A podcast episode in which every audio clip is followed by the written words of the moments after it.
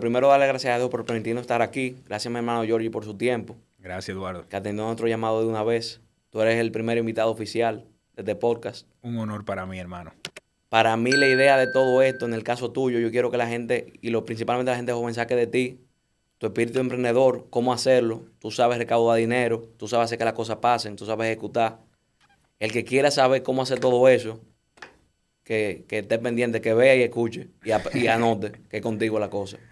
Gracias, gracias, hermano. Yo, yo mi primera pregunta que tengo para ti, en el sentido general, yo siempre estoy curioso. Cuando tú eras más joven, tenías 18, 19, 20 años, ¿qué te gustaba hacer? ¿Qué, qué te motivaba? ¿Qué te llamaba la atención? No, igual que cualquier muchacho que está en el colegio, después en la universidad, pero vámonos un, un poquito antes, cuando tú dices, bueno, que tú eres muy emprendedor y que Sí. siempre estás trabajando, eso es un tema que viene de, de familia. En estos días eh, había un video por ahí de don Pepín Corripio que decía que una acción vale más que mil palabras Sí. en cuanto al ejemplo, algo Sí. así. Y yo crecí viendo a todo el mundo en mi familia trabajando, de alguna forma u otra, en algún tipo de, de negocio. El negocio tradicional de mi familia siempre ha sido el arte, por lo que hemos sido reconocidos, Sí. vamos a decir. Y el- la producción y promoción de, de grandes espectáculos aquí en República Dominicana, que por la naturaleza de ese negocio, entonces el nombre es, es más conocido. Sí. Pero en los años ya, digamos que 90, por ahí, mi abuelo empieza a, antes, quizás a finales de los 80, empieza a, a comprar tierra en destinos turísticos aquí en República Dominicana. Luego él fallece en el 96 y tenía unos hoteles en construcción que, que mi abuela vendió. Y ¿Ese de es tu abuelo materno? Paterno, paterno. ok. eh, cuando él se muere, mi abuela lo vende, la- las propiedades que tenía. Eh, todavía mantenemos un, un hotel ahí que casualmente yo estoy remodelando ahora en la zona colonial. Qué chulo. Pero yo estoy acompañando a mi papá desde que yo me acuerdo, básicamente, ya sea a feria de arte, a subastas o a reuniones. Entonces, como yo estuve en ese ecosistema, fue algo que me, como que me salió natural, o sea, eh, y, y como que tuve una pasión por, por eso. Y yo jugaba todos los deportes que tú te puedes imaginar. En estos días le contaba a una gente que me dice, bueno, pero ¿por qué tú te decidiste hacer negocio? Bueno, no la pegué ni en el basquetbol, ni en el béisbol. Eh, traté de ser baterita y no había una forma ¿Baterito de... también? Sí, de- no había una forma de caer en tiempo. Entonces me, me decidí por esto, que se me hacía un poquito más fácil. Ajá. Eh, y vamos a suponer, a los 13, 14 años, yo siempre de una forma u otra tomaba liderazgo en, en diferentes aspectos. Y yo hacía todo lo que eran los tours del, del colegio para los hoteles. Casualmente No parte de los hoteles que, que, que mi abuelo había vendido en ese momento. Y entonces a mí me daban un descuento que yo no siempre se lo pasaba a todo el mundo. No te voy a decir una también. Yo, me busca- yo era tour operador del curso. Claro. Eh, hacía Y toda mira la cómo la vida terminaste bregando con hoteles. Claro, sí, así mismo Increíble, increíble. Eh, yo, yo era el tour operador, hacía todo lo que eran la, la fiesta de que uno hacía de muchacho y cobraba la entrada, vendía la taquilla para los conciertos de mi papá, No relajes. sí, de todo, los mismos tours para los, para los conciertos, Eh, trabajando viejo, teniendo 15, 16 años eh, y, y buscándomela, como uno dice, vendiendo cuadros también. Qué. O sea, todo lo que estaba, yo iba a veces del colegio para la oficina y yo tenía un, esc- un escritorio con una computadora al lado del de mi papá. Entonces eso a mí me permitió como que ver y Sí, aprender de, sí. de primera mano. Es tanto así que yo no iba a ir a la universidad. Yo, No joda. Yo me gradué del colegio con 17 años y cuando de- como normalmente cuando tú aplicas a la universidad, eh, casi un año antes Sí, de graduarte sí, sí. prácticamente. En septiembre que tú entras a- al último año de bachillerato. Y era como febrero. Y yo, no, pero yo me tengo que ir a la universidad. Y arranqué a ver cuál estaba disponible, a dónde Ajá. podía aplicar, porque ya era en mayo. Y, y ahí pude eh, entrar a FIU en Miami, que fue donde yo arranqué. Pero a todo esto, me voy a Miami, arranco a estudiar. Ujú. ¿Qué estudiaba? ¿Qué tú- te Yo estudié finanzas de un principio. Pero ¿por qué yo estudié finanzas? Y era porque, obviamente, a mí me mantenían. Sí. Y todo lo que yo me ganaba, yo iba y lo depositaba en Maninter. Ok. Y Cuando tú eres eso, árabe, tú eres ahorrador. claro, y cuando eso, pagaban a veces hasta un 27% de interés. Qué chulería, ¿eh? Y yo decía, no, pero en el negocio que hay que estar es en el que puede pagar eso. Sí. Porque ese tiene que estar sacándole más por Sí, otro lado. sí, sí, sí. Y yo ganaba más al final de los intereses que de lo que hacía trabajando. casi. Increíble. Entonces ahí yo aprendí lo que Warren Buffett habla mucho, que es ese, lo que Compound es el, compound, el compound effect. Eso, es- eso es Entonces, más increíble, eso es magia, hermano. El que aprende eso, Exacto. Bueno, yo lo aprendí ahí. Y por eso que yo decido estudiar finanzas. Eh, y ya, obviamente, eh, la finanza, por el tema del negocio inmobiliario, yo creo que lo que más me ayuda es, ok, poner esos conocimientos de finanzas, pero también la creatividad, la conceptualización de proyectos y ese aspecto, digamos que de desarrollador inmobiliario, que al final del día lo que es un conductor de orquesta. Sí. Eh, entonces, junto todo eso y es a lo que me, me, dedico principalmente hoy. En la universidad, entonces te fuiste para FIU después. Yo me fui a FIU, pero ¿qué pasó? tengo un tío que se llama Gary Nader, que tiene una galería de arte allá. Mi tío se fue a Miami a principios, a mediados de los años 80 y es una persona bastante bien reconocida, o sea, nos, tiene un nombre importante en todo lo que tiene que ver con arte allá en Miami. Y aprovechando ese nombre, yo lo que hago es que me pongo a vender cuadros también. En Miami. En Miami. Anda, y a participar en feria de arte, eh, llevando artistas latinoamericanos a promoverlo. Ok. Pero como a final del 2003, digo, ¿sabes qué? Yo no me estoy enfocando en la universidad. Y si yo aplico... ¿Qué edad tú tenías cuando te, Final del 2003. eso?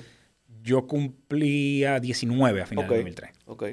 Eh, entonces yo lo que pensé, mira, si yo aplico todo esto que estoy haciendo, eh, digamos que de una forma... Informal. No tanto informal, porque tenía la compañía y tenía todo, pero de una forma...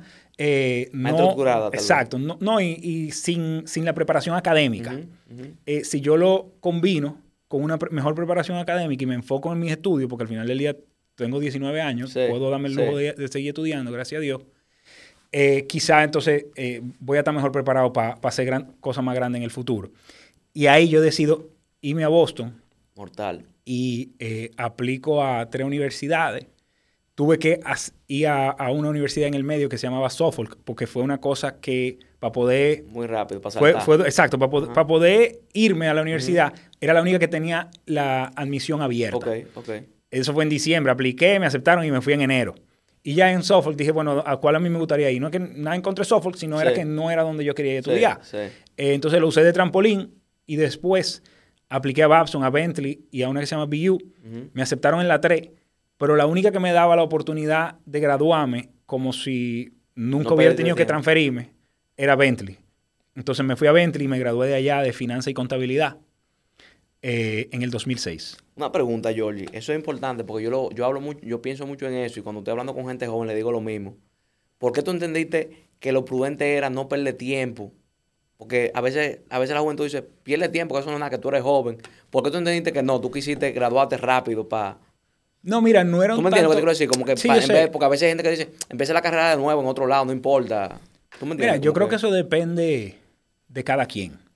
Porque puede ser que haya alguien que no te decidió o que no sepa lo que quiera. Entonces tiene que tratar varias cosas. Entonces, si tú eres joven, yo entiendo que te conviene tú explorar un poco antes de... Porque tú te imaginas que tú arrancas una carrera de medicina y a mitad de camino, no, esto no es lo mío. Yo quiero ser eh, otra cosa, mecánico. Entonces, en el caso mío, ya yo sabía lo que yo quería, ya yo sabía lo que a mí me gustaba. y, por, y no era una cosa de vamos a acabar rápido no acabar, eh, o acabar temprano si no era acabar en mis cuatro años. Sí. O sea, que la carrera de mi cabeza eran cuatro años, yo me quería graduar en mayo del, 2006. Y, gracias a Dios lo pude lograr. Eh, y entonces ya ahí yo tenía la opción o de regresar a República Dominicana o de ponerme a, buscar trabajo. Y cuando eso, a mí me llamaba mucho la atención lo que era ser banquero de inversión. Ok, a mí también. Eh, entonces, bueno, pues tú, tú, conoces eso. Entonces, ¿qué pasa? Me fajé a buscar trabajo yo de alguna forma u otra quería estar relacionado con Latinoamérica. Entonces conseguí un trabajo en un banco de inversión boutique que se llamaba en ese momento, ya, ya no existe, que se llama Violi Company. ¿En, en Boston? En, no, en Nueva York, con oficinas en Colombia. Porque ellos se dedicaban a asesorar en fusiones, adquisiciones de empresas y asesoría estratégica. ¿Eso fue ya después de graduarte? Después de graduarme, ajá. Eh, a empresas en Latinoamérica o que querían entrar a Latinoamérica. Antes de, antes de, escúchame que te interrumpa, antes de entrar ya a tu primer trabajo, looking back, de atrás para adelante, yo quiero que esto sea muy orgánico en el sentido de que vamos para atrás, para adelante, como ya son, hasta en Netflix, la película moderna, tú vas para atrás y para adelante. looking back, a ti hoy, desarrollador, emprendedor, ayuda a gente a hacer negocios, de todo.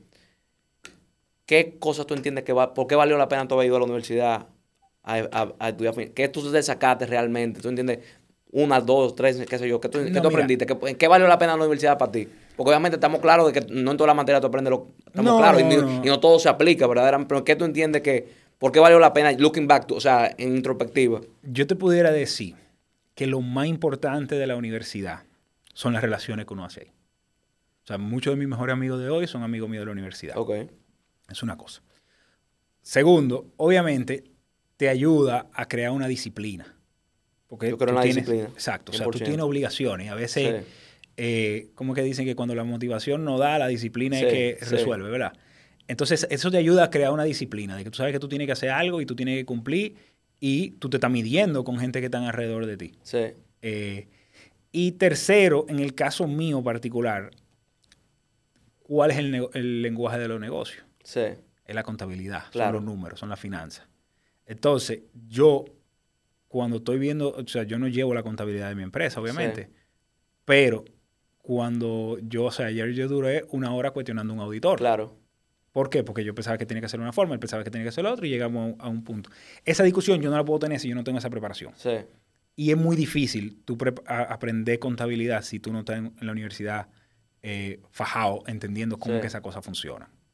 Tú Entonces, entiendes verdaderamente, Jordi, haciendo también otro paréntesis, que no importa en el negocio que tú estés, verdaderamente la contabilidad juega un rol. Y, o sea, y el que no es, el que tiene, qué sé yo, loco, un youtuber. Tú sabes la juventud ahora lo que quiere ser youtuber. Y brega con redes y se diga influencer. Nosotros estamos en esto ahora mismo. Estamos tratando. Vamos a ver. Porque uno lo que quiere llevar el mensaje. claro. un youtuber, si tú eres youtuber, por decir un ejemplo, ¿cómo tú puedes aprender la contabilidad rápido? Lo que queremos es algo digerido, que es importante, vale la pena, y si, si, si vale la pena, ¿cómo lo puedo hacer Yo rápido? creo que, que depende mucho de la naturaleza del negocio. Eh, yo no sé bien cómo monetiza un youtuber. Me imagino que le pagan por publicidad, le pagan por, eh, por las cosas, lo que promueva y lo que vende en su, en su programa. Pero si tiene un sistema y tiene ingresos y tiene egresos y tiene que pagar impuestos, Sí. tiene que saber llevar una contabilidad. Sí, Y es muy fácil que alguien meta la pata, o como le digo yo, 100%. que meta un dedo. sí, 100%. Eh, porque yo he visto mucho, mucho error en muchas empresas y es algo que eh, los amigos míos me relajan porque yo tengo mucha atención a detalle Sí, y yo quiero ver la cosa, de, o sea, cuando entró, cuando salió, Sí. cuánto se pagó de impuestos, Sí. cuánto se pagó de todas las otras obligaciones que uno tiene. eh, que lo, o sea, yo he estado en banco que de ver un papel yo me he dado cuenta que están cobrando intereses de más, por ejemplo. sí, Y eso es de velo. sí, Entonces, en ese aspecto a mí me dio eso. sí. Pero tú quizás digas, mira, tú sabes que yo lo que sé vender. Entonces, vamos a buscar la vamos a contratar la mejor firma de contabilidad. Y tú te olvidas de eso. El problema es si un día te vienen con un susto, mira, tú debes tanto, como le ha pasado a muchos peloteros, sí, a muchos artistas, a mucha gente. Entonces, yo creo que es bueno. Y, y ya hoy en día, si hay una cosa que yo repito mucho, es que nadie tiene una excusa para no saber. 100%. Porque todo está en YouTube. Yo creo en gratis, eso. en el Yo creo celular. en eso. Sí. Yo creo en eso. Vamos entonces a tu primer trabajo. Cuéntame. Un esclavo por casi dos años. ¿Cuántas horas te, te tiraba diaria? Yo no, no te- o sea, hay gente que dice, no, que yo trabajo 14 horas al día. No, habían días que tú trabajabas Sí, 10, sí. nunca menos de 10, pero habían días que- 10. Sí, sí. Estamos hablando O sea, tú de- llegas a las 9 y mínimo tú estás ahí todavía a las 8 de la noche. Ok. Mínimo. Ok. Eh, y después para el gimnasio, y después si tú querías salir, después Sí. si tú querías... Tú estás en Nueva eh, York. En Nueva York. Y duré cuatro meses en Bogotá como haciendo el entrenamiento allá. Ok. Eh, eran los mismos banqueros que viajaban de un país al otro. Algunos estaban en base fija en Bogotá, otros estaban en base fija en, en Nueva York. Duré cuatro meses allá. Pero básicamente eso era de analista de inversión. Que yo vi, vi muchas oportunidades, vi oportunidades para empresas dominicanas y empecé a llevarle negocio al banco. Pero ya ahí, eh, en el, a mediados del, o sea, a final del 2007, ya a mediados del 2008, yo dije que yo quería venir a vivir para acá, seguir trabajando en lo que podía, digamos que de una forma virtual, entre comillas, en ese momento, hasta que finalmente dejé el trabajo y, y me vine aquí a, a desarrollar proyectos y a enfocarme en los negocios propios. Chulísimo. Entonces, cuando llegaste aquí, ¿qué, qué decidiste hacer? O sea, que, ¿cómo tú? Porque obviamente a mí me pasa igual. Cuando tú vienes de fuera, tú vienes medio desubicado porque tú tienes mucho tiempo en estar aquí. Entonces, Yo venía tú- mucho como quiera. Sí, O sea, uno viene, pero al final uno viene a, a relajar, a hacer Claro. coro. O sea, al final no es lo mismo. O sea, ¿en qué, ¿en qué tú decidiste cuando tú llegaste aquí? ¿O ya tú sabías lo que tú ibas a hacer? ¿Qué tú, cuál No, era tu- yo estaba claro que lo que yo quería era desarrollar proyectos inmobiliarios. Ok, siempre eso es lo que te ha gustado. Sí, eso es lo que a mí me- me Perfecto. gustó. O sea, en el verano del 2004, yo compré un apartamento, lo remodelé y lo vendí, lo alquilé y lo vendí. Y me fue bastante bien. Perfecto. Y eso fue un apartamento, sí, una, Sí. una oportunidad que cayó. Eh, y yo siempre tenía eso como que, bueno, vamos, vamos a construir, la gente siempre va a necesitar un Sí. sitio donde dormir, un sitio Sí. donde jugar y un sitio donde trabajar. Eso no se va a desaparecer. Sí. Eh, y ya mi papá había empezado a, a invertir desde el año 2000, por ahí 2001, en inmuebles, en terreno, en, en destino turístico. Ok. En Samaná, en Güero Alto, en el mismo Miche y en otra parte. Entonces, en el 2008 yo llegué. eh, nosotros teníamos un terreno ahí en la Alberto Larancuén, cerca de la Tiradente.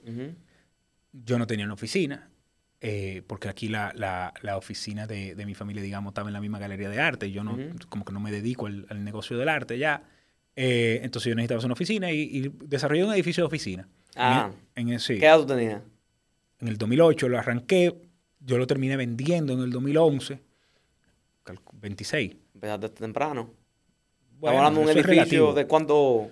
Tenía 4.400 metros cuadrados de construcción y como Wow. 3.000 de parqueo. Wow. Sí. Eh, y cuando yo llegué, o sea, lo que yo me había estudiado y que era lo que yo quería hacer, es lo que en Estados Unidos se conoce como un REIT, que es un Real Sí. Estate Investment Trust. Sí.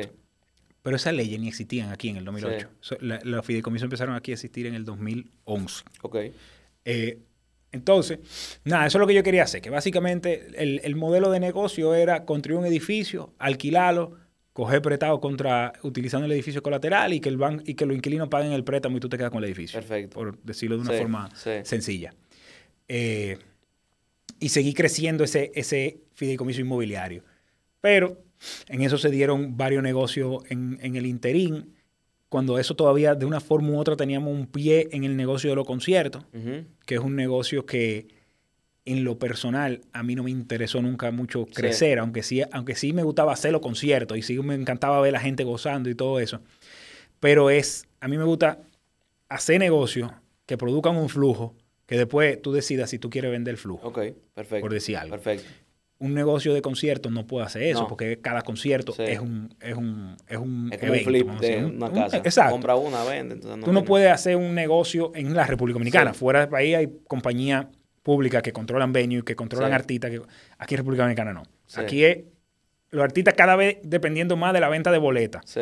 Cuando eso todavía el streaming no tiene la fuerza que tenía ahora y estaba, el- el- la piratería estaba booming, vamos a decir.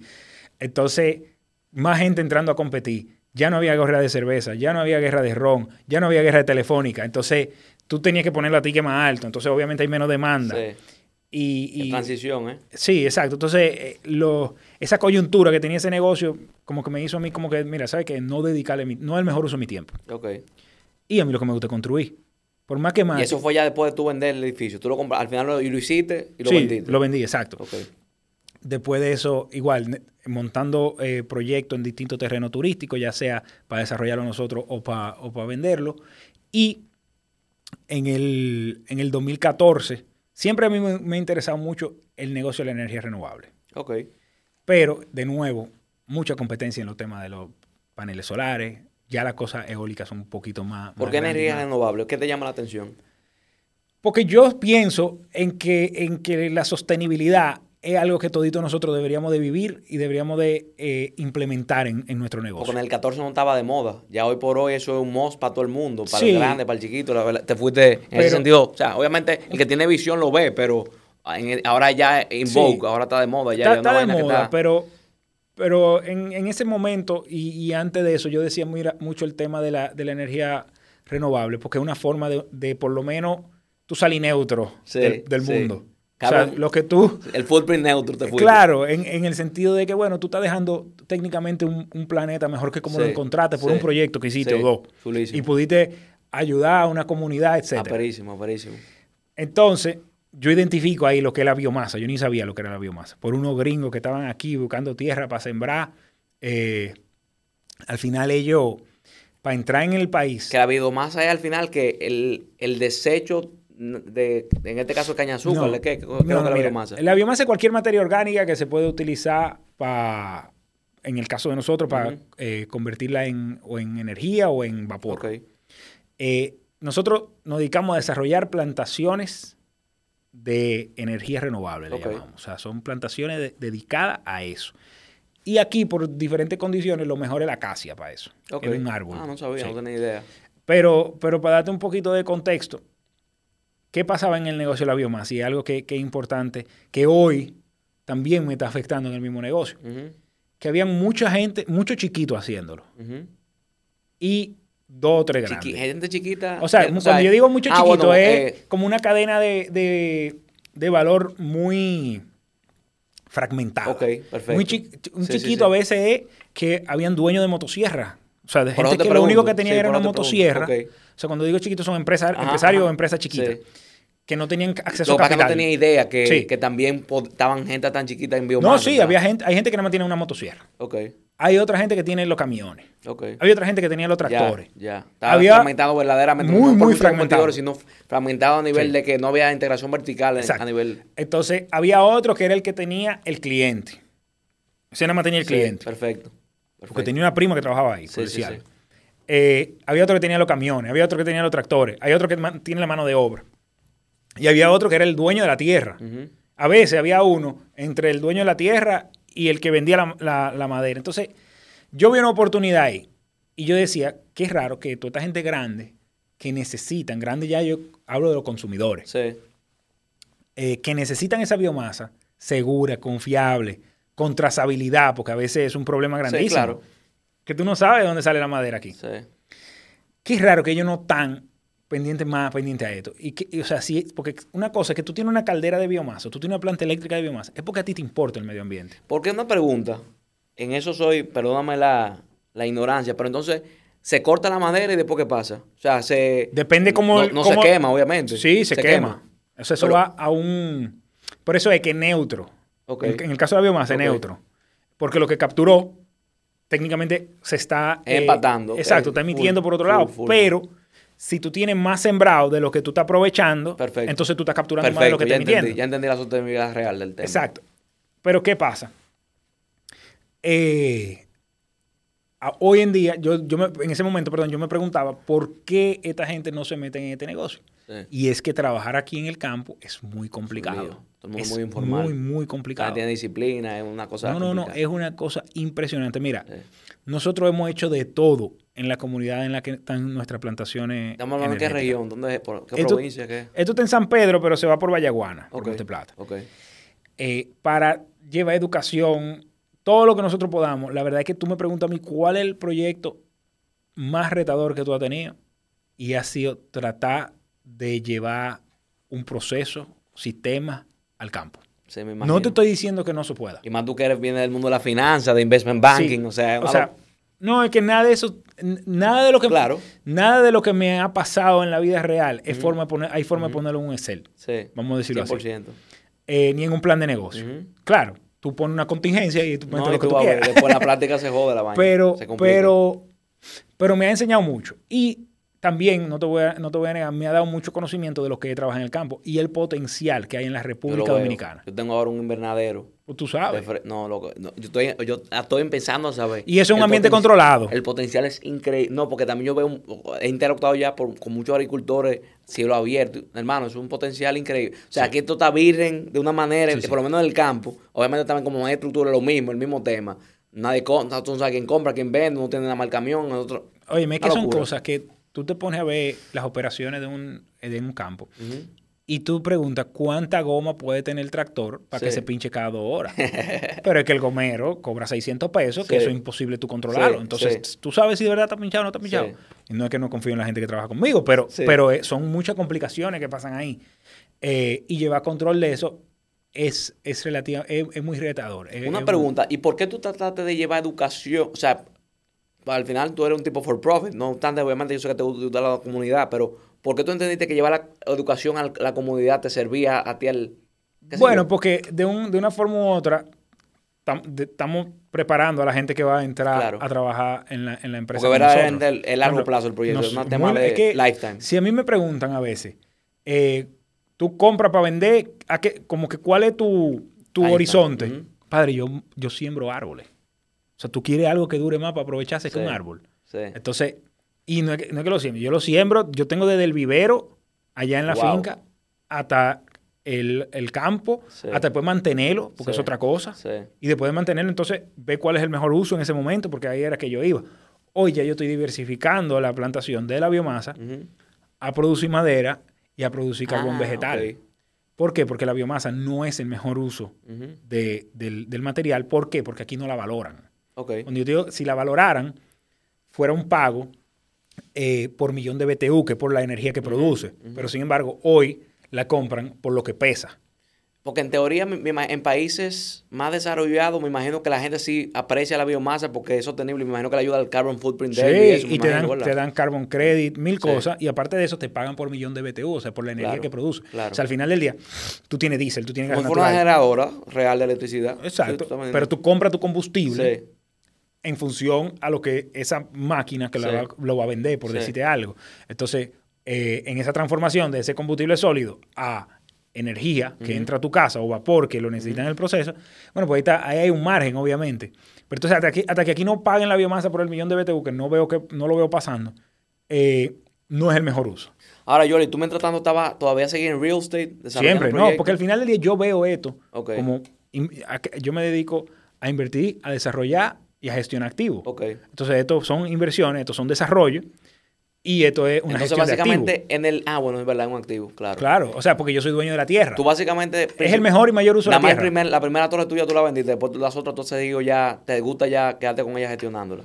No, después yo, yo hice una plaza comercial, ya sí había constituido un fideicomiso, hicimos una plaza comercial que empezamos en el 2016 y ya esa sí también tuvimos una, una desinversión, una salida el año pasado, eh, pero esa sí la, la operé por cinco años. O sea, a mí me gusta tenerlo activo por cinco, siete Sí. años, o sea, llevarlo a la estabilidad, Sí. digamos, a la a que los flujos ya sean más Sí, predecibles, a minimizar muchos de los riesgos que otro tipo de inversionistas pueden ver y entonces eh, ¿Cuántos buscar múltiplos una están salida ahí. usando ahora mismo en real estate en general aquí? A nivel de fideicomiso. Es que Evita. no, es que depende, depende a quién tú se lo vayas a vender y el perfil de riesgo. Pero, Pero, usualmente que se. Lo, lo- antes lo, normal era de que, mira, si esto te deja mil dólares, son es un, es un 12%. Ok. En un momento quizá hay negocios que se han podido hacer al 6 o al 7, Ujú. dependiendo de los flujos y dependiendo cuál es el Para activo. que la gente entienda más o menos 12 es 7 veces la sí, ganancia, o 8 sea, veces la yo ganancia. siempre lo divido por el, Sí, por el sí, porcentaje, claro, para ver claro. el, el valor del activo, más o menos.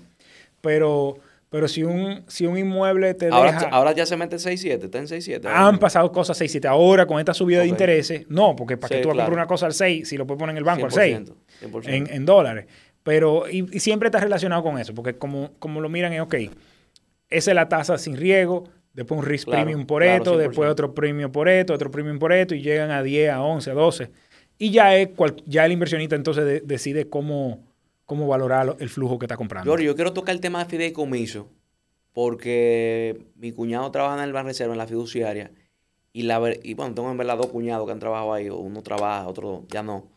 Pero la verdad es que hay muchas, es un instrumento bastante innovador para el que está emprendiendo, para el que está emprendiendo a veces con poco, para tal vez asociarse con una gente que sí tenga el capital. Y el instrumento es noble y creo que genera confianza. Yo me puede de manera sencilla decir cómo el fideicomiso funciona, para qué le funciona a una gente tal vez que no tenga los recursos tal vez que tú tienes y el acceso que tú tienes, porque al final tú tienes acceso, relaciones, experiencia. Tú eres Sí. ya el titán, ya. No, no, no para, el tan duro. para el chi- para el chiquito, para el chiquito, ¿por qué el fideicomiso? ¿Qué es el fideicomiso? ¿Cómo le puede funcionar? ¿Qué tú, ¿Cómo tú entiendes que, que pueden hacer y eso? Hay mucha gente que no le gustan los fideicomisos, porque entienden que es una camisa de fuerza. A mí me gusta A mí también. utilizar el, el vehículo. Porque una de las cosas que yo más he aprendido y que trato de evitar lo más posible es terminar en un tribunal en la República 100%, Dominicana. hermano. O sea, hay que estar lo más lejos de posible. No, es que eso es un juego largo eso ahí se eso es complica. imposible. O sea, y no hay cuando- variables que oye, tú que controlas, eso es la vaina. Cuando tú le preguntas a un gringo, inversionista, duro, Ajá. ¿por qué tú no has invertido dinero en estos sectores en la República Dominicana? Y la respuesta de ellos es rule of law, el Estado de Derecho. Yo creo en eso también. Estamos en un proceso de institucionalización fuerte Yo, aquí en la República Dominicana. y no lo hago. Porque el, el tema también es, nada, aparte del rule of law como tema general, el tema de sociedades locales, hermano, que es que nadie respeta nada. Es complicado Sí, sí, lograr. Es, es complicado. O sea, Pero claro, ahí también mucha gente ve oportunidades. Sí. No te voy a decir que no, porque hay gente que usa eh, con muy poca ética y con muy poca integridad lo que son las vías de derecho.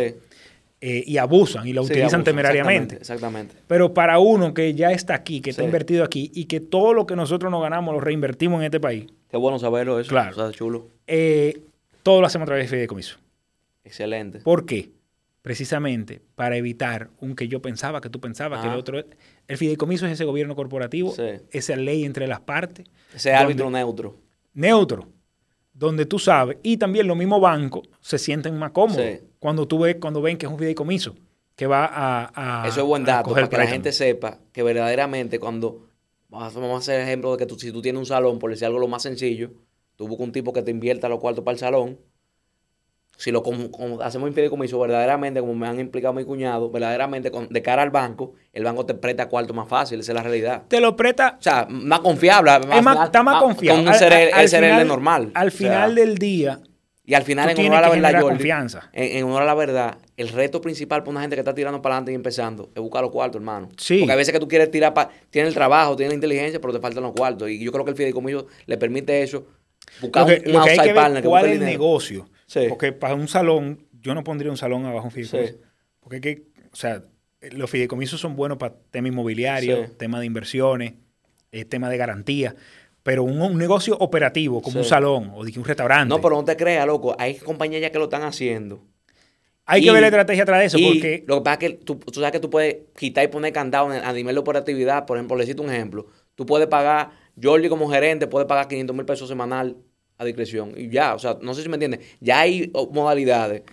Como Sí, tu pero- área tú no lo haces, pero hay modalidades que ya negocios más operativos lo están implementando que para mí yo lo encuentro ideal. Yo como inversionista, bajo un fideicomiso, yo estoy dispuesto a invertir. lo que pasa es que, por ejemplo, una de las cosas de los fideicomisos es que no pagan impuestos. Sí, Entonces, si tú vas mañana a la DGI y tú le dices, Sí. mira, yo quiero poner un salón, te van a decir, Sí. pero ¿para qué tú necesitas un salón? Sí. un un Pero un- ahí lo que pasa es que la DGI simplemente, eh, entiendo yo, creo, ya la gente que se documente, pero creo que la DGI entonces pagaría el impuesto, pero igual tú puedes regirte bajo fideicomiso para los Sí, y- beneficios. pero tiene que pagar tu impuesto sobre la renta normal. Fenomenal, pero a mí lo que me da, loco, es lo que te digo, el, el tema de Rule of Law y la garantía de tú hacer negocio, loco. O sea, yo creo que... el- Puede, puede ser, lo que pasa es que también tiene costos envueltos. Entonces Sí. tú tienes que ver, tú tienes La que poner las cosas, los Sí, pros y cons, las 100%. cosas buenas y las cosas malas de 100%. usar el vehículo. Yo soy eh, muy, muy propulsor de utilizar la mayor cantidad de fideicomisos para negocios grandes. O sea, por ejemplo, yo no entro a un proyecto inmobiliario que no está a través de un fideicomiso. Súper. Simple y llanamente por eso. Porque yo entiendo que los compradores, los suplidores, los bancos, eh, uno mismo como desarrollador, si tú tienes un inversionista, todo el mundo se va a sentir más tranquilo si hay una fiduciaria de por medio regulando esa, esa relación. Para irnos para Estate, que él fue el- eh, tu verdadera pasión, al igual que la mía. Vamos a ver, Jordi, si yo soy, por ejemplo, un ingeniero civil de 25 o 26 años. Yo soy tal vez un tipo que simplemente soy broker y me gusta la bienes raíces, un tipo joven. Pero tú eres ingeniero civil o broker. No, no, Decide, sí, ¿cuál un ejemplo, es un ejemplo, sí, un ejemplo, porque acuérdate que bienes raíces, bueno, tú eres financiero y te gustan las bienes raíces, Sí. pues tú puedes ser ingeniero, tú puedes ser broker, Ah, no, claro. cualquiera que esté en cualquier... Pero hablándole a esa gente, si tú quieres hacer, si un tío tuyo tiene una tierra, por decirte algo, y tú quieres, ¿cómo tú puedes armar algo? ¿Cómo tú puedes guiar a esa persona? que tú le recomiendas que haga para que haga lo que ya tú has hecho un- muchísimas veces? O sea que... Supongamos, ya tiene la tierra conseguida. Supongamos Tú que tiene un, solar. tío, un tío, tiene un tío que Un tiene tío que un tiene un solar. solar que no sabe el, tipo no tiene cuarto. El tipo lo que tiene conocimiento, tiene la pasión y, y tiene un- una gente que tiene una tierra. Vamos a suponer que ni siquiera un tío, un tipo que tiene una tierra. Pero que está dispuesto a aportársela. Está dispuesto a O la aportársela. está vendiendo. Está dispuesto a aportársela. Está dispuesto a aportársela, Sí. ok. Lo primero que tú tienes que hacer es saber para qué da la tierra. Supongamos O sea, que ¿cuál es el- el ordenamiento una territorial? Una torre en Gascue. Está bien. Sí, pero lo no- que te digo es sí. el ordenamiento Es territorial. importante eso saberlo. Eso es lo importante. A veces que tú te metes al medio. Porque y si- me han tengo amigos que le ha pasado. Si tú estás en un sitio donde no dejan hacer colegio, pues no puedes no puedes hacer un colegio Sí, para alquilárselo a, sí, a la profesora. Sí, o sea, tú tienes que saber para qué da. O sea, qué es lo más que tú puedes hacer en ese, te- en ese terreno, ya sea comercial, residencial, eh, lo que sea. Bien.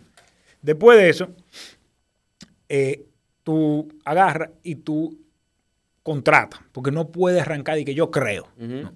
Tú contratas un verdadero estudio de oferta y de demanda. ¿Qué es eso? Un estudio de oferta es que en un radio de 5 o 10 kilómetros de esa ubicación, ya después que tú sabes que ahí es residencial o es comercial, ¿qué es, ¿cuál es la oferta? O sea, ¿cuál es la competencia? Nosotros Y no en- tenía idea que esa vaina se, se podía hacer. O sea, verdaderamente, sí. me imagino que obviamente los pro, hoteleros, tigres a nivel tuyo lo hacen, pero yo no sabía que verdaderamente. No, no, mira. ¿Y eso quién lo hace? Al detalle, para que tú entiendas. Yo no tenía nadie que lo hiciera aquí en República Dominicana y yo traje la empresa de México que la haga, que lo hace. Ya yo no tengo nada que ver con esa empresa, eh, pero Ah, tú fuiste, pa- o sea, tú verdaderamente la trajiste. Yo la traje y, de ellos y- de- y vendían Oye, muchísimo eso. estudio aquí, de todo. Porque yo creo mucho en que hay que ponerle data. 100%. O sea, para tú tomar decisiones, tú necesitas data. Eso de, eso es de antes, que uno Sí, dice que... que olfato, el viento, eso eh, no. no, no. Tú, tú puedes tener el olfato, Sí. tú puedes tener lo que en inglés le dicen ese gut feeling. Sí. pero tú tienes que vaquearlo con la Sí, data. claro, claro. Entonces, ese estudio de oferta, dime todo lo que hay para yo saber qué, cómo yo lo puedo hacer mejor y cómo yo me puedo diferenciar con este proyecto que yo voy a Entonces, hacer. eso me imagino que te da, si es carro, torre residencial, todas las torres residenciales que están cerca, el precio de venta de ese, de ese apartamento, Cómo se ha vendido, cuántos años tienen, a, cuándo se alquila. a cuánto se alquila. O sea, una investigación de Ok, mercado perfecto. de la oferta. Perfecto. Luego, esta gente se tiran para la calle y miden la demanda. Que es más retador, me imagino. Mucho más retador. Sí. Miden la demanda, ven cómo es la, lo que le llaman la absorción. Sí. Entonces, Absorption rate. si suponiendo tú tienes un edificio que tú vas a tener 20 apartamentos, de, lo más que tú puedes hacer son 4.000 metros cuadrados. Ajá. Pero tú no sabes si tú vas a hacer dos apart- cuatro apartamentos de Tú eres 1.000, duro, tú eres duro. La gente no te, Ocho de gente no te da 500. que más tuyo. Ese, ese, es que así que se 4.000 trabaja. de, de 20, o sea, cuat- 40 se de, de 100. Tú no sabes de qué tamaño tú lo vas a hacer, ¿verdad? Entonces, ya ahí tú ves ok, dónde está la demanda, dónde está ese, ese sweet spot, a donde yo tengo que ubicar el producto para yo venderlo, cobrar a la mejor velocidad, pero con la mayor rentabilidad y que el banco me preste. Exactamente. Porque, Entonces- tiene que estar porque le pasa a muchos desarrolladores, ingenieros, bro, y todo el que tenga esto, que a veces lo interesa te comenta y te jode y te queda, y lo- Eso quedan en la plaza. Eso es lo que más pasa. Eso es lo más fácil que te puede pasar. Entonces, ya después ahí tú vas y le convence al tío o al amigo que aporte el terreno en el fideicomiso. Ya después que tú tienes toda esta data, que, él- que para él fuera imposible conseguirlo. Porque ¿Qué está- cuesta eso? Es un, para una gente normal, no una vaina, mega proyecto. Pero que estamos hablando de qué. tú lo logras eso como con 20 mil dólares. Ok. Con estudio de factibilidad Sí, y sí, toda la sí. cosa. Sí, un proyecto. sí. O sea, esos son los mejores 20 mil dólares que tú a invertir. Sí, Yo he perdido esos 20 mil dólares muchas veces. Vale la pena. Tiene que hacerlo porque es que muchas veces uno es más, eh, tiene que decir que no. Claro, porque si- no es que y si pierde los cuartos y el tiempo, Sí. que a veces vale más. No, todavía. el tiempo, el dinero y, y tu reputación. Tu mira. reputación, claro. Porque, Porque es el tema, un porque disparate. es un juego largo. Que no tenía nadie que te lo comprara. El o que es joven tiene que pensar algo. ¿Cuántos apartamentos, cuántos edificios aquí no se han quedado apartamentos porque lo hacen muy grande? Muchísimo. Un viaje. Eh, y después lo están quemando. Sí. Entonces, por ejemplo, este estudio revela eso. Sí. Todos los apartamentos que están quemando en la zona.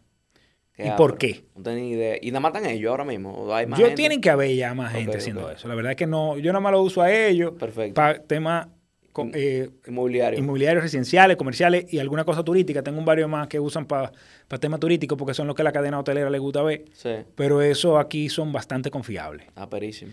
Eh, y esta gente hacen de todo, porque entonces ya después que hacen esa definición de producto, entonces te montan cuál es el branding que tú necesitas para atraer También. ese cliente que tú le vas a vender ese producto. Eso es parte del estudio. Sí, bueno, bueno, ya esos son Ya es estudios otra- aparte. otro esquema, O sea, venden sí. 20 estudios, desde el análisis de la tierra hasta el análisis Pero financiero. ese es el básico que tú le recomiendas a la gente que, que compre. Es que si tú no sabes lo que hay, ni a qué precio estás vendiendo ni, lo que hay, ni en qué tiempo se puede ni vender. nada de eso, Sí. olvídate, que Sí. va a ser- se te va a hacer muchísimo más difícil. Entonces, ya después de ahí, ves en un estudio de factibilidad, ya tú tienes que contratar un arquitecto, Sí. ¿tú me entiendes? Y, y poder poner esto lo más lejos posible con, el, con el presupuesto que tú tengas para tener, eh, para saber cuánto te va a costar hacer eso. Jordi, para entonces hacer una transición a algo que yo creo ya más global, que es una de las vainas más ásperas que tú tienes, que es Thrive. Sí. Eh, y Thrive es el, el tema este del, del, Del coworking. del coworking. ¿Cómo tú entraste ahí? No, mira, básicamente en el 2018 se dio la oportunidad de alquilar eh, ahí 400 metros cuadrados Ajá. en Blue Mall. Ajá. Yo quería tener una oficina en Blue Mall. Sí. Estaba viendo que la tendencia más grande que había en el mundo era esto de oficina flexible y coworking. Sí. Y eso es que yo no necesito 400 metros cuadrados para mí. Vamos a desarrollar una oficina, un modelo ahí, un piloto, para, para nosotros ver cómo es el mercado, cómo se comporta, cómo lo aceptan aquí en República Dominicana. Porque cuando eso creo que había uno solo o dos quizás. Eh, lo alquilo, eso es de un, de un fondo de inversión, lo alquilo, lo remodelo y arranco a alquilarlo. Ok. O sea, lo alquilo yo al dueño y después arranco yo entonces a vender lo que, so- lo que nosotros le llamamos las membresías. Y con eso, eh, realmente yo lo que comprobé algo, porque yo quería saber si me- un desarrollador inmobiliario, la tendencia más grande que hay en el mundo en el sector comercial, son esta- este modelo de oficina, pero aquí no lo pagan. Y, y el otro día se lo decía un amigo mío, mira, no es que ha sido mal negocio, Sí. eh, no es el mejor uso de los recursos de Nader Enterprises, seguir creciendo esa línea de negocio Sí. estoy en Blue Mall, que es el sitio, el mejor sitio para estar en una oficina en la 100%. República Dominicana. Tenemos todos los servicios ahí. Está un- una vista increíble. todo- pero yo también, y, y ahí también podemos transitar para que hablemos un poco de, de emprendimiento y, y de, Sí, que, y de- quiero llegar, de por mi eso. rol en el, en Ajá. el ecosistema emprendedor. Sí. Pero básicamente ahí lo que hice fue eh, tratar también de, de, o sea, yo siempre estaba invirtiendo en emprendimiento y de una forma u otra trabajando con emprendedores. Sí. Pero con esto también usé la, lo usé de plataforma. Ok. Nosotros hacíamos lo que eran los Talks at Drive. Me acuerdo de allá. eso. Pero tú, lo- Eh, tú concebiste eso del principio o hiciste una transición cuando te diste cuenta que tal vez no era el mejor negocio. No, no, Ese no, eso estaba ahí desde el principio, porque Ok. es que una de las cosas que todo el espacio de coworking del mundo, no de República Dominicana, vende, es el cuento de la comunidad. Sí. Que, o sea, Tuviste se la cree- serie de Apple, de este tigre. Sí, sí, claro. Mortal. Sí, sí. We Crash, Eh, mortal. sí. Se la recomiendo a No, cualquiera. perísima. Vean eso. Sí. Eh, Principalmente a mí me gusta el tema, el carisma del tigre. Tú No, te das no, no, El carisma tipo- lo vale, vale la pena. Y por eso es que hay que aprender a recoger dinero. Oye, él sabía, él aprendió a recoger dinero. Eh, no hay un vendedor más fuerte que ese tipo Ese tipo un monstruo. Ese es un tipo un Porque él vendió ladrillo como si fuera tecnología. Sí, mortal. Y, y todo, y, y todo lo inversionista, la gente más sofisticada del mundo se metió en esa ola. Increíble. Y, y pasó lo, crashed, pasó lo que pasó, y ahora volvió y hizo un negocio Está y está, tirando y para está, adelante. y está Sí. revolucionando o tratando de revolucionar otro lado del sector inmobiliario. O sea, es, eso ahí eh, hay que quitársele el sombrero. Sí. Aunque pasó lo que haya pasado. Igual que con el tipo de No, porque Uber. es que él es muy bueno vendiendo, pero ahí viene la- el otro backend. Que el hay que tema de los números. No, que es hay el- que lo que tú estabas hablando ahorita del tema de los Sí. números, la finanza, la contabilidad. Eso no era su área. Entonces el No. tipo no sabía que el dinero que entraba había que manejarlo bien, etcétera, Sí. etcétera, etcétera. O sea, entre otras entre cosas. otras mil Sí. cosas. Pero, pero en fin, yo siempre traté de vender lo que era la creación de comunidad. Y por eso hacía todo tu evento. Porque al final del día la comunidad es que la gente se conozca, que ahí se sepa que se hacen este tipo de eventos, que se comparte conocimiento y que la gente pueda hacer negocio entre sí. Ujú. Y hasta antes de la pandemia nosotros hacíamos eventos prácticamente me mensuales, o cada dos, o cada eventos eh, mensuales. Y, y iba bien y, y todo perfecto, pero también nos fuimos dando cuenta, a medida que también iban saliendo otros competidores, que nosotros no éramos la solución de los emprendedores. Porque al hecho de estar en Blue Mall, en el hecho de que ahí te brindan todo, el hecho de que eh, básicamente tú nada más llegas con tu computadora y te vas y tú estás en la torre más exclusiva en República Dominicana, yo tengo un una precio. estructura de costo alta. Sí. Entonces yo no puedo darle el servicio a un emprendedor que puede pagar 100 dólares en un sitio cuando un escritorio mínimo vale 500 dólares Sí. de drive. Sí. Y tenemos empresas establecidas allá. Sí. O sea, empresas, nosotros tenemos empresas que cotizan en bolsa allá. O sea, General Electric está allá. Facebook. eh, compañías como Eurofarma, o, entre otras, que, que unas ho- hoteleras que están entrando aquí al país. Entonces, nosotros nos enfocamos más en ese, ese nicho. O sea, que es más corporativo, más enterprise. Aunque tenemos varios emprendedores que sí lo pueden pagar. Sí. Pero ya, de, ya ahí, para hacer la transición, cuando entra la pandemia, yo digo, bueno, ¿qué pasa? ¿Cómo nosotros podemos seguir apoyando a todos estos emprendedores que nos rodean? Porque para mí era muy importante. Y, as- y sacamos esta iniciativa que se llama Palante Dominicana. Y esa iniciativa arrancó como una forma de nosotros utilizar nuestros medios digitales, que era Instagram, LinkedIn, Facebook, YouTube, etcétera, para continuar compartiendo conocimiento. Y eso arrancó y, y mensajes motivacionales Sí. por todo lo que estaba pasando. O sea, nosotros mismos de repente está facturando tanto, estamos facturando muchísimo menos, estamos cerrados, está pasando todo lo que está pasando. Eh, agarramos y le pedimos, yo le habré pedido a más de 150 emprendedores y empresarios que me hagan un video de un minuto de qué estaban haciendo Wow. para la Qué como ápero. Para enfrentar la pandemia, vamos a decir. Ponte que me hayan mandado 30 o 40. Sí. Se publicaron en nuestras redes sociales. Vi que hubo mucha aceptación. O sea, me gustó lo que estaba haciendo con eso. engagement, la gente gustaba. De ahí hice como 15 lives por Instagram con expertos en distintas materias. Eh, desde comunicaciones hasta emprendimiento, inversiones ángeles, abogados, de todo. Ok. Eh, en esos 15, después de esos 15, entonces seguía viendo el engagement y la gente viendo la, la respuesta y todo eso. Y decir, ¿sabes qué? Vamos a hacer un, demo day virtual. Un demo day es básicamente que tú aplicas con tu emprendimiento, te ápero. y tú lo presentas para pichar a inversionistas. Yo siempre decía, y que de Y en, lo ese- de, en ese demo day tú tenías inversionistas. Sí, claro. Que, o sea, nos duramos una convocatoria, ponte de dos o tres semanas, mandaron los pitches. Mandaron Perfecto. 37 pitches, si no me equivoco. El, el- la gente que trabajó conmigo en los lives, con- quien le, agra- le agradezco su tiempo, eh, fueron el jurado del Demo Day. Ellos seleccionaron cuáles emprendimientos iban a participar en el Demo Day. Se seleccionaron ocho, me parece. Y yo siempre decía, mira, de aquí tiene que salir una historia de éxito. Y más o menos salió una.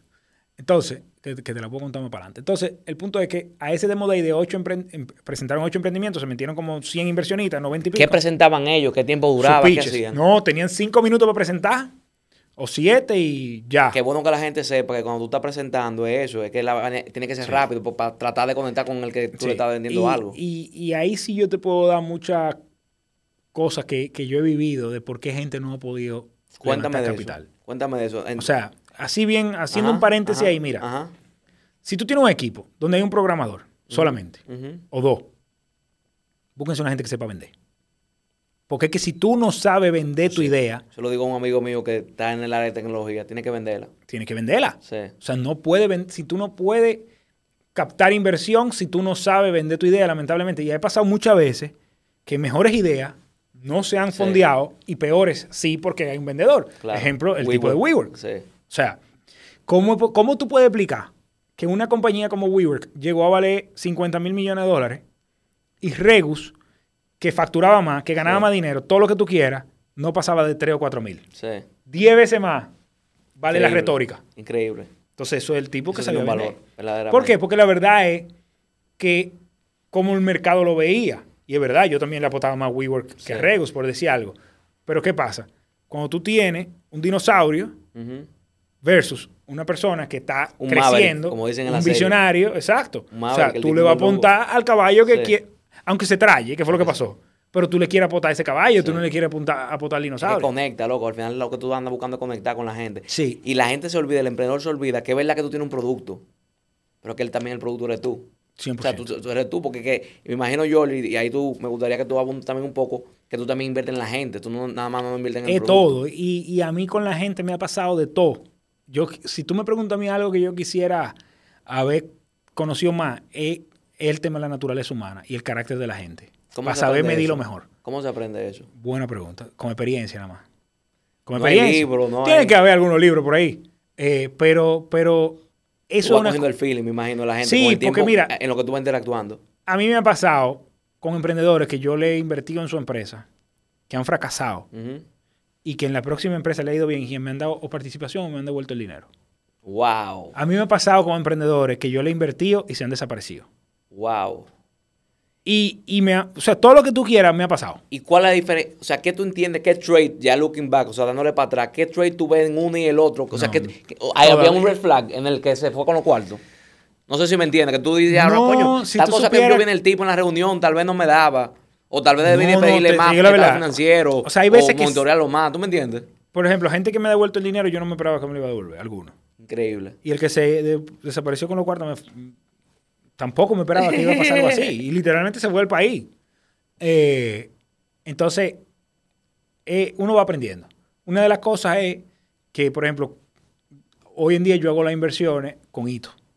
Al menos que ya sea algo mucho más estructurado, que estén entrando otro fondo, pero no que yo sea... Ahí hay una cosa que es lo que es el lead investor. En eso yo era el lead investor. O sea, yo era el único inversionista en, en ese caso.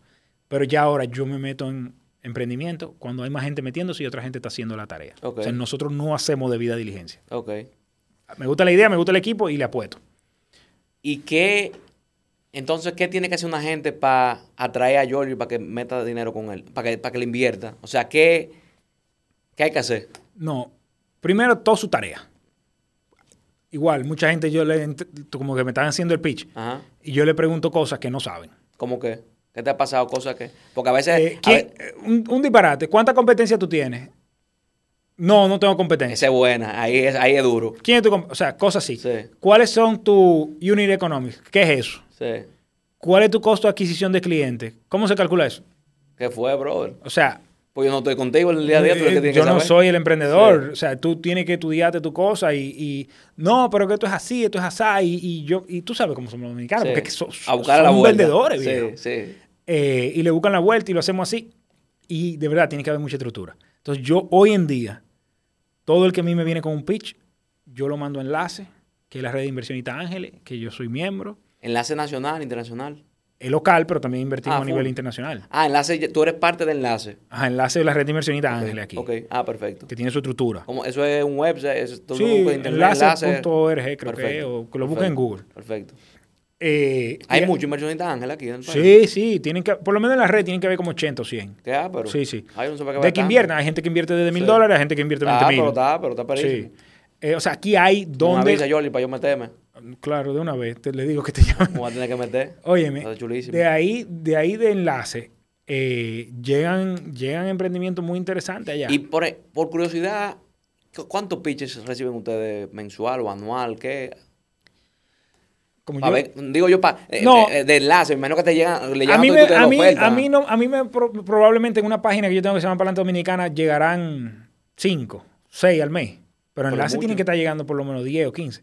Sí, pero es que de verdad llegan, o sea, como Muy tú, como en un pitch a veces llegan hasta con error ortográfico. Sí, una locura. Es O bueno sea- que la gente atienda al detalle, viejo, porque es que la gente no entiende que, cuando acá. tú vas a poner tu dinero, tú estás viendo, a- yo veo todos los acentos, viejo, Claro. es la verdad, loco, porque que si este tipo no sabe poner un acento, él no va a saber manejar No, dinero. yo te puedo decir algo. A veces tú mismo dices, ve acá, aquí va un acento, ¿verdad? Sí. Uno mismo, porque Ajá, ¿verdad claro, que esta palabra tiene? Y, o sea, cuando tú te das cuenta que hay ese tipo de errores ortográficos, si hacen un error en esa primera oportunidad que tienen, que tú nada más tienes una oportunidad para una primera impresión, imagínate lo que van a hacer después. sí. O sea, son cositas que van dando señales de quién es la persona atrás del emprendimiento. ¿Cómo tú puedes aprender a comunicar, Georgie? Yo soy un tipo joven, quiero comunicar enlaces, me dan ya el pitch, el gustó, me imagino que tú lo que mandas es papeles al principio, tú- o la gente manda un video con... Yo creo que, no estoy seguro, pero mira, por ejemplo, ahora, con la Cámara Americana de Comercio, hizo un, un Demo Day, básicamente, y, abrieron unos espacios para un evento en Miami, en Emerge. Es una tremenda oportunidad. O sea, una tremenda, tremenda oportunidad para emprendimiento de la República Dominicana. El premio son 420 mil dólares. ¿Cómo yo puedo aprender a comunicar? Yo de verdad creo que depende de tu presupuesto. Pero, ¿Por qué? Cuéntame. bueno, ¿Cómo porque es si tú te metes en YouTube, tú puedes escribir cómo aprendo a comunicar. Sí. Y te lo tiene, te tiene que Te decir tiene que algo ahí. salir. Igual, hay libros de cómo aprender a comunicar. Yo tengo un profesor con una cosa importante que quizás no, no, no habíamos hablado antes, es que yo me gradué de la universidad en el 2006, pero del 2010 a la fecha, yo todos los años he estado eh, participando en proyectos de educación ejecutiva en diferentes universidades. Ok. ¿Qué tan importante es la educación, Georgie? Para mí es lo más importante, porque es la base. Yo creo O sea, la también. preparación, la educación, Porque hay mucha gente que te dice, no, que la educación no importa, que no sé qué, que, que, que sé yo cuánto, porque Zuckerberg No, porque se la consigue, claro. que no sé qué Pero vaina. eso es, ese es Zuckerberg. Sí. Nosotros no, no tenemos una esa capacidad. es de uno. Él es uno. Sí. Al final del día, en 7 mil, 10 mil 100%. millones, no sé cuánto hay en el mundo. O sea, la educación y formar parte de instituciones académicas y estar activo es lo que te permite a ti continuar Y aprendiendo. tal día Y también. si tú no continúas aprendiendo, viejo, tú te estás muriendo. Yo me metí ahora en el London School of Business en, una, Sí. en un graduate certificate también de, online, eh, de digital marketing. Ok. Loco, mi mercadeo es muy business to business, entonces es muy personal.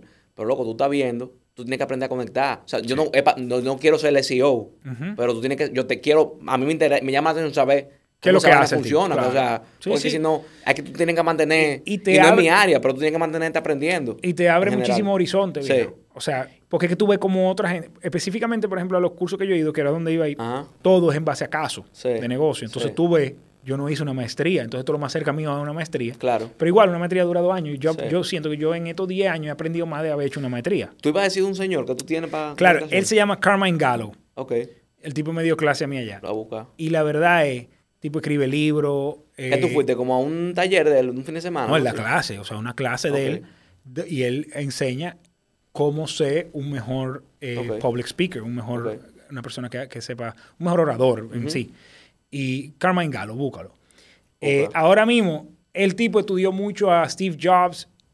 Ahora te- y- hizo, sacó un libro de Jeff Bezos Ujú. de cómo esta gente vende sus ideas. Que, ah, y, y la verdad es que... Ojalá eh, tenga algo online. se Que llama- también la gente tenga que Sí. aprovechar la vaina online. Si el online supieras- learning que antes, hace tal vez hace Mira, 5, 6, 7 años no estaba. Hoy mismo yo creo que me llegó un email de un curso que él está dando online allá en Harvard que cuesta 1.800 dólares. Full. Y tú lo haces online. Lo que tú vas a aprender con esos 1.800 dólares, tú lo Me multiplicas por apuntar. 100. Mira, para que tú tengas una idea, y eso lo dijeron en el curso. Warren Buffett dice que el valor de una persona, obviamente el, el valor económico, la- el, el- el output económico Sí. de la persona, sube más de un 50% si sabe, si sabe comunicar. Que anote a la gente. Yo le dije a la gente que tú tuvieras que anotar contigo. Eso es real, hermano. Entonces- Eso es así. ¿Cómo tú aprendes eso? En YouTube, leyendo, eh, obviamente practicándolo. Sí. yo te puedo decir algo. Esta quizás es la entrevista 100 que yo me senté, pero la primera que yo me senté, viejo, yo quizás estaba nerviosísimo. Yo no sabía ni qué era lo que iba a Hay que decir. practicarlo. Y pensando qué es lo que tú me ibas a preguntar. Y Sí. fíjate que nosotros, ¿cómo que se llama esto? Titanes sin guion. Sin guion. De verdad no hay guion. Nosotros hay estamos guion. aquí sentados hablando. Ajá. Y, y- y esperando crear un contenido, pero estamos comunicando. Sí, estamos comunicando. Eh, esperando crear un contenido que sea de valor para tu audiencia para que quieran continuar viendo eh, a la gente que tú entrevistas. Esa es la idea. Y eso es un reto. Otra cosa es... Mira, el otro día, y, de- y después que yo le, le respondí, dije, conchole, yo espero no haber ofendido a nadie, en el sentido de que él me, eh, un muchacho me está preguntando, ¿qué tú le dices a un emprendedor que tiene miedo de esto, que tiene esto, que está pensando esto, pero todavía no sale, pero todavía... Y yo, compadre, lo primero que tengo que decirle a ese muchacho No le dé. es que no emprenda. Sí. Porque que, o sea, si tú no te puedes convencer a ti mismo Sí. de que tú tienes la capacidad para hacer la cosa y que tú de verdad quieres hacerlo, tú no vas a convencer a nadie. Otra cosa también, los emprendedores que andan solos. Es más, es más difícil invertir en una gente que anda solo que ¿Por con qué? un equipo. ¿Por qué? Precisamente por eso, porque no ha convencido a más nadie De que se metan en el tren. de que se meta con él Sí. o con ella. Sí. Eh, entonces creo que los equipos tienen que complementarse bien. Que, que pasa, a mí me pasa loco particular, que a veces uno no quiere tener socio, porque uno cuida tanto la idea, pues entonces tú no quieres repartir el 100% de nada. O sea, que, pues, que pasa mucho. Bueno Eso es mucho, el 100% de nada, ¿verdad? eh, no vale No. la pena, entonces hay que repartir. Yo, eso es, el- es una vaina del tiempo, pero tú sabes que nosotros como buenos dominicanos, pensamos no, que la idea de nosotros es la mejor, Sí. pensamos que es top secret, siempre es top ¿Tú sabes cuánto vale una idea? Nada, Cero. hay un montón. Eh, todo es la ejecución. Entonces, tú quieres ideas, métete en YouTube. Sí. Más, pregúntale a ChatGPT. Sí. ¿Tú has visto Chat? Sí, ¿Tú lo claro, sabes, ChatGPT? claro, lo sé, lo sé. Durísimo. O sea, tú le puedes Para un preguntar mío en un WhatsApp. cualquier cosa, viejo. Tú le puedes preguntar eso y eso te lo, te lo tira. esa vaina. Entonces tú le preguntas a ChatGPT, dame las cinco mejores ideas del negocio. Y tira ideas. O sea, la idea vale en cero. Sí.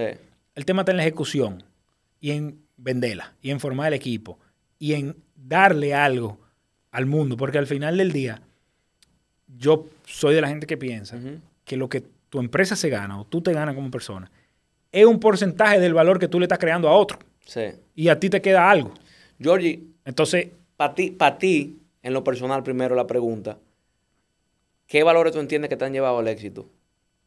Si uno, dos, lo que sea, ¿qué tú entiendes que te lleva? mira, tú, tú sabes, la- la- a mí me, me hicieron esa pregunta el otro día. ¿Tú sabes cuál es la definición de la palabra valores? ¿Cuál? No, no sé. Vamos, lo que tú valoras. ¿Qué tú valoras? Entonces, Bueno, me gusta esa, la voy a claro, para o los sea, próximos podcasts. porque que mucha gente Sí. dice, la Es honestidad. verdad eso, es verdad. La integridad. Pues si tú me preguntas a mí, la- ah, yo soy leal. Eso para mí solo La le lealtad. todo es disparate. Ya O sea, es lealtad. Sí. Co- son valores. Sí. Pero yo siempre digo, bueno, eso es lo que, es lo El que otro yo ve, valoro. sí. No, no, pero también lo que yo Sí. valoro. Entonces, si yo valoro en ti o, o yo valoro en mí mismo, Ujú. ¿qué? Ok. ¿Qué Yo creo que lo más importante es la integridad. Que lo que tú dices esté eh, en concordancia, vamos a decir, Sí. que concuerda con lo que tú haces. En O sea, el tú no- tiempo. No, siempre. En papeles, en el en pitch y después en el tiempo. Tú no puedes decir una cosa y hacer otra cosa. O sea, eso es la integridad. Sí. Porque de nada te vale, o sea, y, y no- ni me acuerdo dónde fue que habré oído esto o leído esto, pero hay gente que son íntegras pero no son honestas. Y hay gente que son honestas pero no son íntegras. Son íntegras, pero no honestas. Porque, y por ejemplo- honestas que no son íntegras. Cuéntame de eso. O un disparate. Vamos, Vamos, a suponer que, Ajá. que tú, tú puedes ser, tú puedes decir, tú puedes ser honesto en un Ajá. sentido. Y decir, sí, yo tengo cinco novias. Ajá. Tú estás Sí, siendo no es honesto. íntegro.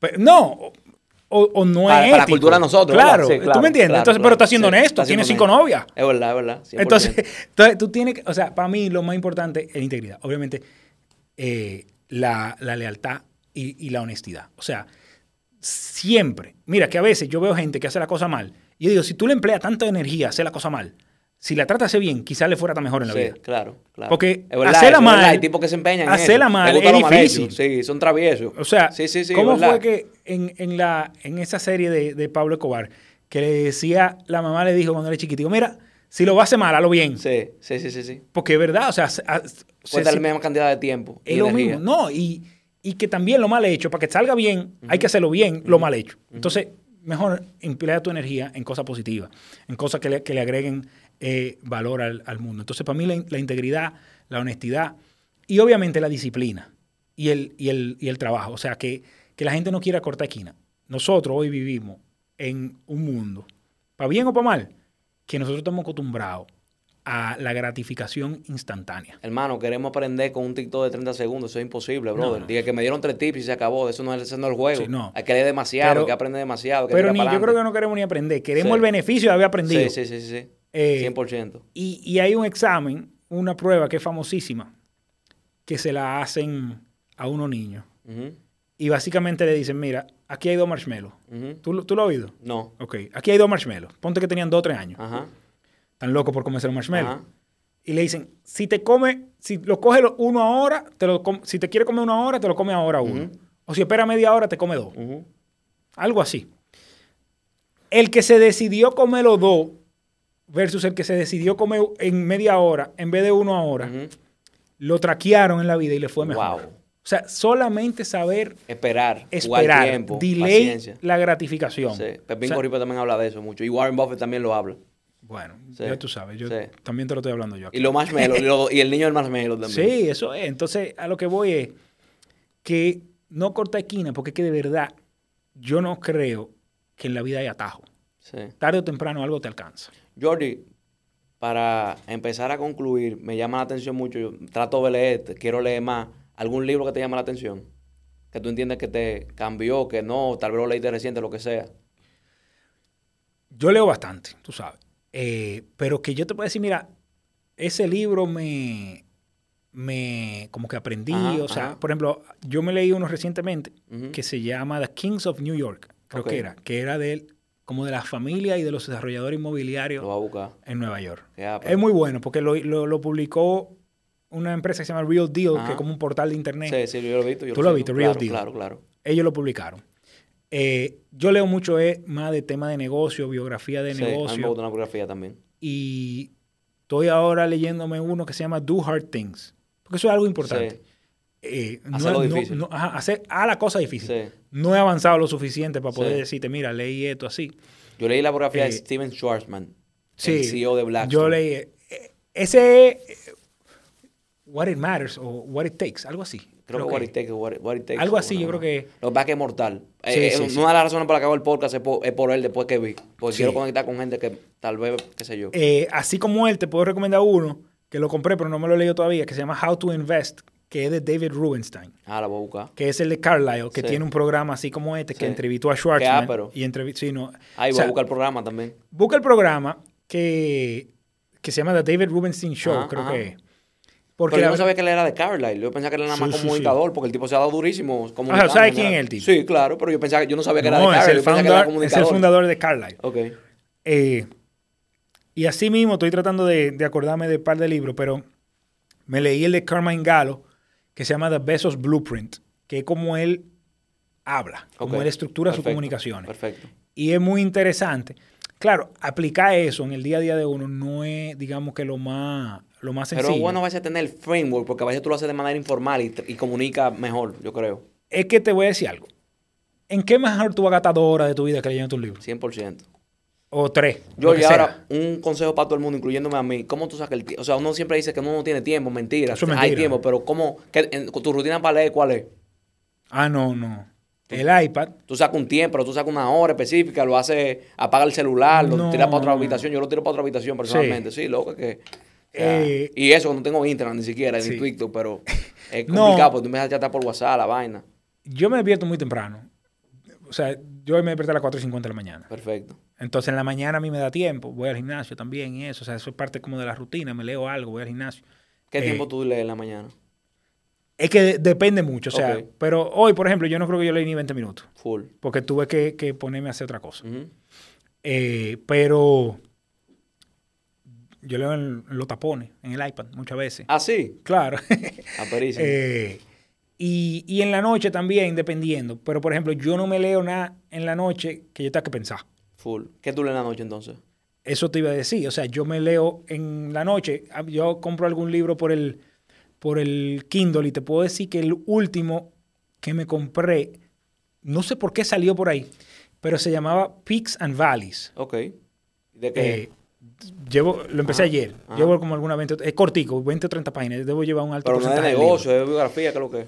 No, es como de, es como de mentalidad. Ok. De que porque la vida, tú estás subiendo y bajando, ¿verdad? Y es real. Yo creo mucho en los ciclos y con John Paul lo hablo. Hablamos todo- hasta de, hasta de las rachas. Todo es- exacto, Sí, son rachas, son ¿verdad? rachas.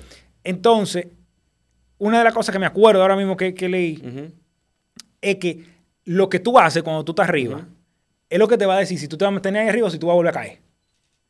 En el sentido de que muchas veces uno como que se emociona mucho cuando Sí, está ahí arriba y sí. cree que todo está bien y que tú eres el que más sabe. Hay que, hay, hay que Pero cuando tú estás abajo también, tú crees que tú eres el peor y Sí. todas estas cosas negativas que tampoco son.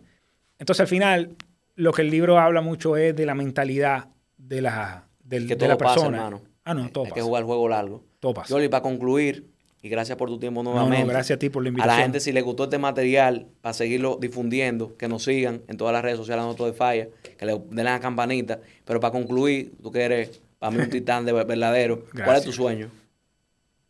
Es, es broad, pero ¿cuál es tu sueño? No, para no, ti. tú ¿Cuál, sabes que cuál yo es no- el endgame? ¿Qué tú ves? Lo ¿A ti mío qué? es continuar desarrollando proyectos, creando una mejor República Dominicana mediante la creación de empleo, de proyectos innovadores y poniendo a mi país en el mapa en todo lo que yo pueda, ya sea en turismo, en inversión inmobiliaria o en emprendimiento. Aperísimo. Gracias, viejo. No, gracias a ti por la invitación, brother.